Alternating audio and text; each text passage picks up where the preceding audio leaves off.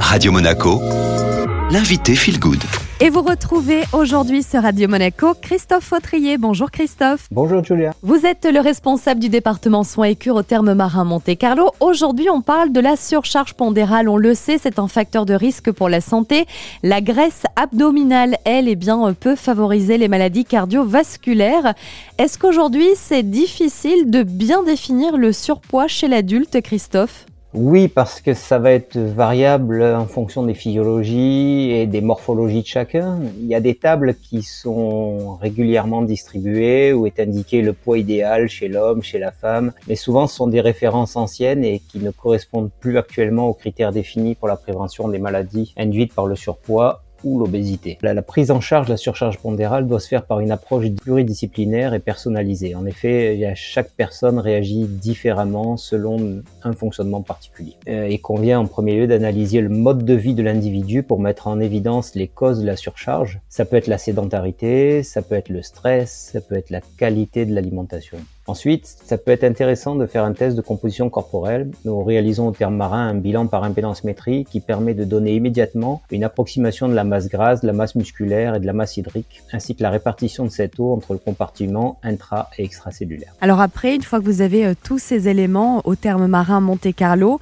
euh, vous allez pouvoir établir un plan d'action. Comment ça marche? On s'appuie sur, euh, sur deux axes principaux et un axe secondaire on va proposer avec notre nutritionniste une rééquilibration de l'alimentation. On pense souvent à tort qu'il faut seulement diminuer les quantités, mais c'est pas forcément vrai. Il faut souvent améliorer la qualité. Le deuxième grand axe, c'est l'activité physique adaptée. Le retour à l'activité physique, qu'on soit en situation de surpoids ou d'obésité, doit se faire progressivement. La marche, la natation, le vélo d'appartement, avant de passer à des exercices plus intenses.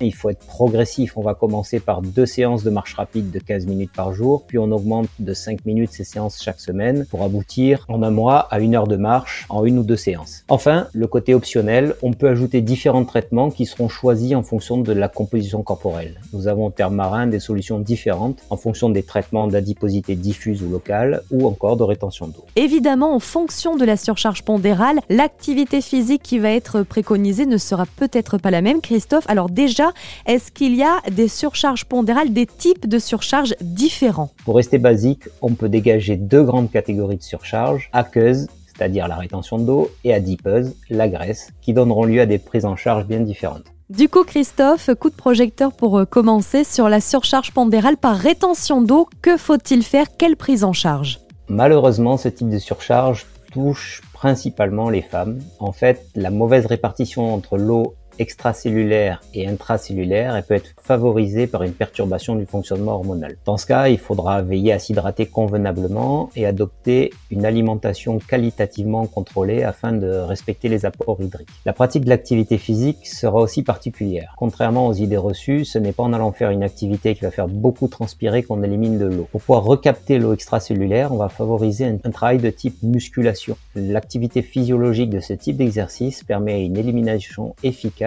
et une régulation de la rétention hydrique. Pour autant, il ne faut pas s'imaginer que seul le travail en salle pourra aboutir à ce résultat. Il existe d'autres techniques de musculation qui ne nécessitent peu ou pas de matériel et qui peuvent se pratiquer en extérieur. Très bien. Et pour la surcharge pondérale adipeuse, que faire alors Christophe? Cette fois-ci, l'accumulation de graisse, ça résulte d'un déséquilibre entre les calories absorbées et les calories dépensées. C'est un problème mathématique. La solution a souvent été proposée donc de réduire les apports. On sait aujourd'hui que cette solution est inefficace sur le long terme et aboutit à des reprises de poids souvent qualifiées d'effet yo-yo. La solution pour nous, c'est donc de maîtriser ces apports énergétiques sur le plan qualitatif et quantitatif avec une répartition correcte des protéines, glucides et lipides. On ajoute à cela une activité physique qui pourra privilégier le côté cardio et endurance, mais qui associera toute autre forme d'exercice. En effet, le travail à intensité modérée permet de brûler des graisses au cours de la séance, mais il y a des études restantes qui montrent que des exercices de type intervalle à haute intensité permettent aussi de brûler des graisses pendant la phase de récupération de la séance. Dans tous les cas, le passage à l'activité physique devra se faire de façon progressive et régulière chez un sujet sédentaire,